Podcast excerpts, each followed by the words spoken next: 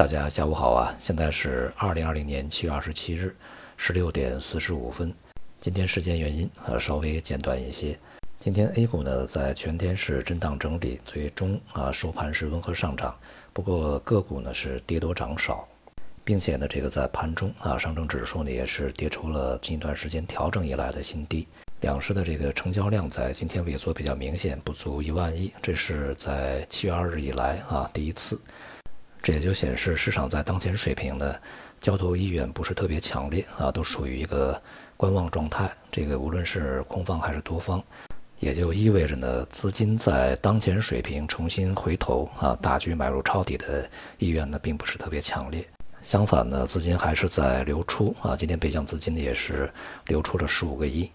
市场的短期热点呢，也是相对比较散乱一些啊。今天这个黄金相关以及啊物流冷链这些板块的表现还是不错啊，但是这个像金融地产持续的表现低迷，尤其是地产呢在调控政策再被强调的这个情况下啊，下跌就更加明显一些。而且金融板块在银行的带领下也是持续的下行。对于未来整个大盘的走向呢，其实啊可以呢重点去参照银行股的走势。也就是说，它未来的发展呢，会预示着整个市场啊未来的一个趋势动向，以及呢波动的节奏和这个它所要去达到的一个水平啊。当前的这个银行板块啊，基本上已经全部收回了这一轮的上涨，并且呢，距离它七月一号的启动这个水平呢，仅有半步之遥。这种现象呢，预计会在其他的行业板块里面也会相继出现。前期表现比较强劲的军工国防板块，在今天呢也是出现明显调整，随后呢是这个反弹啊企稳。目前来看呢，这样的一个板块在未来啊仍然是具备着一定的这个潜力啊和它的这个韧性。对于未来趋势而言，相比较向上啊测试一些新的目标位啊突破压力而言呢，向下不断的考验支撑啊去寻求底部，这种可能性呢是更大。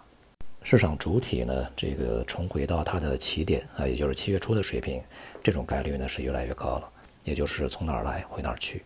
债券市场在今天表现比较平稳啊，商品市场里面涨跌互现，黄金呢是这个升越了历史的高位啊，在当前水平的这个附近区域啊，预计呢会有一些回吐啊出现。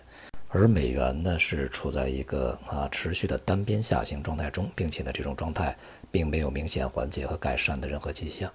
也就是说呢，美元的长期下跌趋势在延伸过程中，尤其是在应对疫情方面，美国啊显然是落后于其他这个国家和地区。那么现在呢，欧洲的疫情控制比较好，而且呢，这个救助基金也被通过啊，因此呢，是这个欧元啊获得了新的对美元的动力和这个相对优势。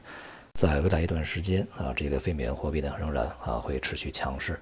但是人民币呢，由于一些不确定因素的扰动啊，会相对弱一些，也就是对美元的反复的缓慢走强，对其他的主要的非美元货币会表现稍弱。